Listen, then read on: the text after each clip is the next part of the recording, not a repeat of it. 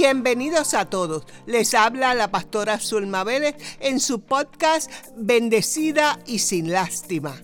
Este podcast está diseñado para traer una perspectiva diferente a nuestro caminar con Dios. Oro y espero que esta palabra llegue hasta lo más profundo de su alma, toque su corazón y le inspire a transformar su vida con la ayuda del Espíritu Santo. ¡Comenzamos! La palabra perdón es bien difícil en nuestro entendimiento humano. El perdón es necesario. Es necesario para que podamos sanar la tierra, para que podamos sanar nuestra familia, para que podamos seguir adelante en la carrera que tiene que, que tiene el Señor trazado para nosotros. Cuando rápido pensamos en el perdón, eh, lo primero que pensamos es en alguien que nos ha herido. Tal vez te hirió ayer, quizás hace mucho tiempo, pero tú no lo puedes olvidar. Tú lo primero que piensas es que yo no merezco que me hubieran herido porque a mí me hirieron. Y no puedes olvidar la herida. Heridas como cuáles. Como cuáles heridas. Tu padre o tu hermano abusaron de ti. tu esposo te abandonó con los hijos. O tu esposa te abandonó y te dejó los chamacos cuando un amigo nos traiciona, cuando todo el mundo te mueve de casa, te han movido en tu niñez de casa en casa porque nadie te ha querido. Esas son heridas profundas y hemos tenido eh, momentos en nuestras vidas que han sido dolorosas, que nos tocan el corazón que nos tocan de una manera terrible, que nos, que nos arraigan de una manera el corazón pedacito a pedacito, pero aquí está Dios. Y este es el día de sanidad. Y este es el día que hizo el Señor para ti, para mí. Y vamos a ver el proceso, o, yo no diría el proceso, vamos a ver una serie de pasos para que podamos ser sanados en esta noche. Perdonar, como le dije, es difícil. El perdón es el acto de liberar a alguien de una obligación hacia ti como, resultado de un mal hecho contra ti. A mí me está curioso cuando la gente dice, yo le perdono a todos, pero ¿cuándo vamos a pedir perdón también? A todos yo los perdono. Oh, yo perdono a todo el mundo. Pero cuando vamos a ser capaces de decir, yo he cometido la falta también y quiero que me pidas perdón, porque eso es de valientes.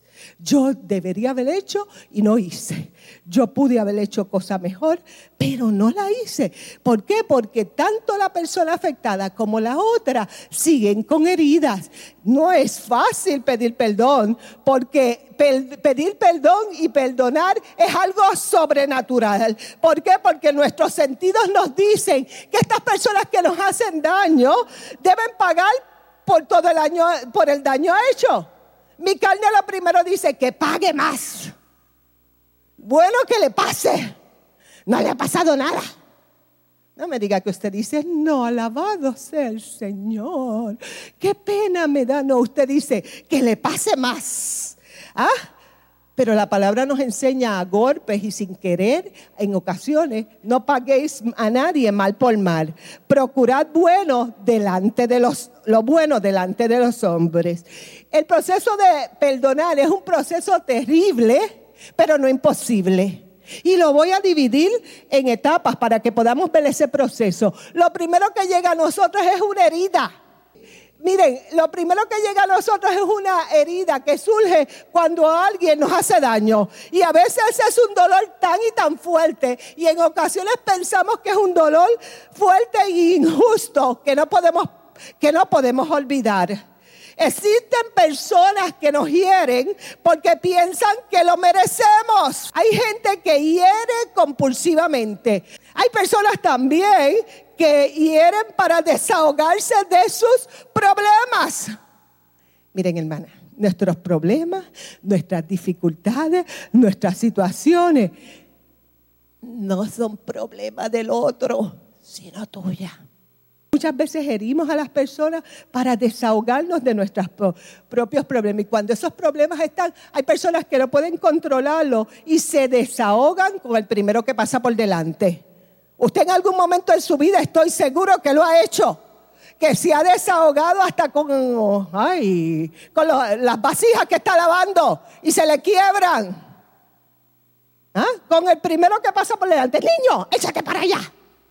porque estoy enojada, porque tengo tal problema. Cuando nosotros hacemos esto, hermanos, nosotros llegamos a unos niveles que de, de, de, de andar sin control de caminar, porque los problemas se hacen mayores que nosotros. Por eso es que hay muchos niños maltratados ahora mismo, físicamente y emocionalmente, por supuestamente los padres. Hay personas que hieren con buenas intenciones.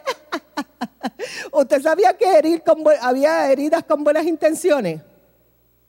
Pues mira, hay personas que hieren, que dicen que se hay que herir, pero lo hago con buena intención. Con buena intención, usted corre demasiado y puede provocar un accidente en la carretera. Al cabo, usted tenía la intención de llegar temprano al lugar que iba. De Israel solo quería matar a un hombre blasfemo, que era Jesús. Eso era una buena intención. Para ellos era una buena intención aquel que blasfemaba y lo querían matar. Pero el mismo Jesús dijo cuando fue crucificado, Padre, perdónalo porque no saben lo que hacen. Y en muchas ocasiones nosotros andamos ahí, no sabemos lo que hacemos y nos hieren. Y usted hiere y lo hieren. Porque a veces herimos y seguimos hiriendo a todo el mundo y nos hieren para adelante y usted dice, yo voy a herir a todo el mundo, si a mí toda la vida me han herido. Pero entonces, esa herida nos produce un dolor profundo y, hay mucha gente con heridas y dolores profundos que nunca han podido ser felices. Que han dicho, es que yo no puedo ser feliz. No sé cómo, si yo lo que he recibido son golpes tras golpes. Hay heridas grabadas en nuestros corazones que nos hieren profundamente. Una de las cosas que nos hiere profundamente es cuando alguien no es leal. La deslealtad es una, una cosa que nos hiere profundamente. Hay hijos que mienten a los padres y padres que mienten a los hijos. Y eso produce en los hijos heridas bien grandes. Nosotros vemos que Pedro le fue desleal a Jesús cuando lo negó. Fue desleal. Después de ese dolor profundo viene la traición. ¿Ah?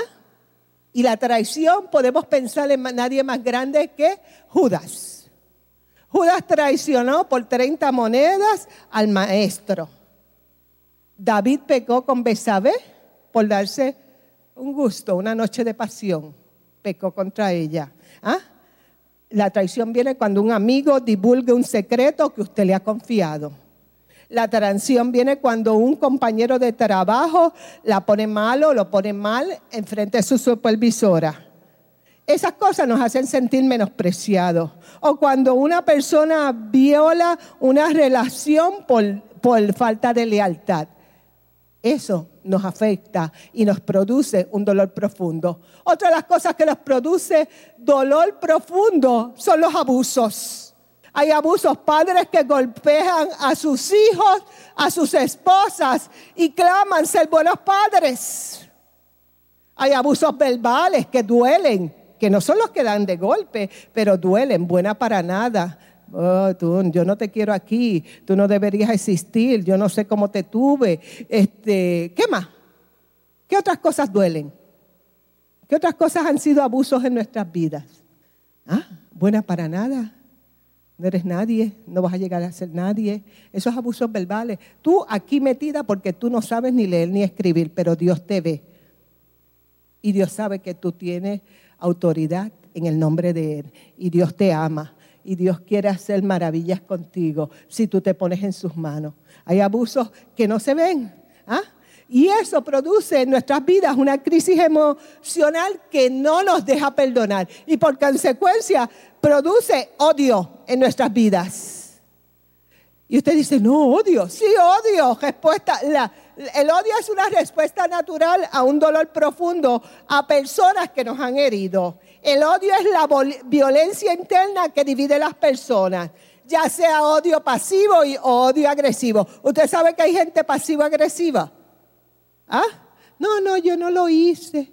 No, yo no fui, fíjate, este, no era mi intención. Es que tú no entendiste, es que tú no viste, es que tú no de esto. Nosotros somos bien calculados y podemos decir, sí, hice, sí fui, sí dije. ¿Ah? Porque miren, hermano, eh, el odio es la violencia interna que divide las personas. El odio es malicioso, es peligroso, es mortal y nos lleva a hacer cosas que después nos arrepentimos. Y a veces confundimos el odio con la ira. Y la ira es una emoción secundaria que surge. Miren, hermano, nosotros nos airamos cuando tenemos temor, frustración, cuando hay una ofensa o hay una combinación de temor, frustración y ofensa. Cuando nosotros tenemos eh, eh, temor, hay gente que le da una ira, una santa ira, no una ira santa. Ojalá tengamos ira santa y recojamos nuestro corazón y nuestra mente. Nos da una santa ira. Yo conozco personas que quieren romper las mesas, que quieren quebrar las mesas. Yo conozco personas que, oye, no, porque no entiende. Eso es una santa ira, no una ira santa. ¿Pero por qué? Porque tenemos un dolor profundo que no ha sido quitado. Porque la herida está tan fuerte y tan fuerte que está agarrada en nuestros corazones. Porque los abusos han sido tantos y tantos y tantos en nuestra vida que usted busca esos mecanismos para defenderte. Pero en este día usted y yo vamos a decidir perdonar. En este día. En este día usted y yo vamos a decidir perdonar. En este día decida perdonar desea perdonar a su suegra, a su esposo, a su hijo, decida perdonar. Decida, decida perdón y perdonar. Y si usted tiene que ir donde la persona y pedir perdón en esta, en esta noche, pida perdón, hermano. Puede abrir sus ojos. ¿ah? Puede abrir sus ojos, hermano. ¿Por qué? Porque las personas que no han recibido el perdón de Dios por sus pecados se encuentran continuamente en dolor y hieren a mucha gente. La falta de perdón nos lleva a vivir vidas frustradas. Hay gente que siempre está frustrado. Hay gente que continuamente está enojada. Usted no le ha dicho a sus hijos, es que tú siempre estás de mal humor. ¿Ah? Porque nos frustramos y nos enojamos. Hay personas siempre cargadas.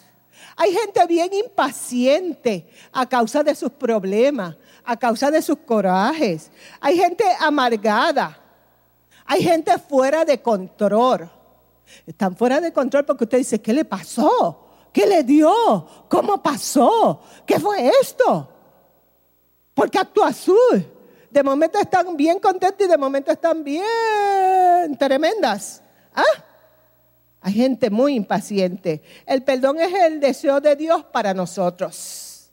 A veces pensamos que las personas no merecen ser perdonadas porque perdonar es bien difícil. Es bien difícil, se lo digo yo. Perdonar a alguien que nos ha herido es bien difícil. Pero el Señor lo primero que hizo fue que envió a su Hijo para el perdón de nuestros pecados. El Señor lo primero que hizo fue, esa humanidad es mía. El enemigo me la quiere eh, eh, quitar, pero yo voy a enviar a mi Hijo y para que sea ellos reciban perdón. Y dice la misma palabra que despreciado y desechado entre los hombres, varón de dolores, experimentado en quebranto y como que escondimos de él su rostro, fue menospreciado y no lo estimamos. A lo mejor en el proceso del perdón hemos sido despreciados, maltratados, desechados, pero Dios ya ha pagado el precio. Envió a su Hijo a morir por usted y por mí. Mandó el sacrificio de Cristo. Ese sacrificio nos sustituyó a nosotros, porque tú y yo éramos los que deberíamos estar en ese lugar, pero Él no lo hizo. Él lo mandó por la expiación de pecado para que nosotros fuéramos reconciliados a, con Él. Aprendamos a perdonar en esta noche. Aprendamos a perdonar. Que se hace difícil, sí. Y más cuando nos hacen la queja continuamente. Es bien difícil, pero no es imposible. Porque Dios tiene todo poder. Y Dios es maravilloso. Y a lo mejor en esta noche tú te has puesto a, a mirar solamente el problema que tienes. Y a lo mejor en esta noche has pensado, es que usted no entiende todo lo que yo he sufrido, pero Dios lo ha visto. Y Dios ve desde el cielo, Él sí ve muy bien. ¿Sabe cuánto ha luchado usted? ¿Usted sabe cuántas cosas usted ha tenido que dejar ir por el Señor?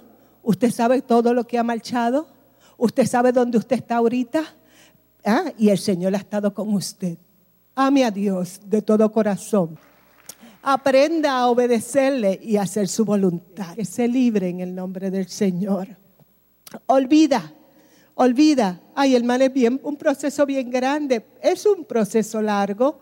Es un proceso difícil porque mientras estoy en este cuerpo es un proceso bien difícil.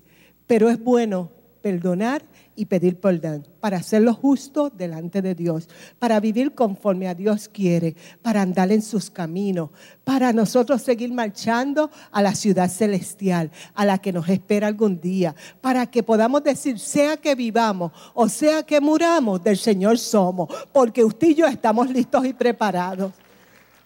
Ame, ame de corazón, sea fiel a Dios, sea fiel a Dios más que a su esposo y más que a su a su familia, porque cuando somos fieles a Dios, somos fieles a los demás. Cuando usted es fiel a Dios, camina conforme la Biblia dice. Cuando usted es fiel a Dios, anda en su voluntad. Cuando usted es fiel a Dios, es celoso de su palabra, de lo que conviene, de lo que no conviene. Lo echamos al lado sin pena y sin dolor, porque a quien usted quiere agradarle es a Dios.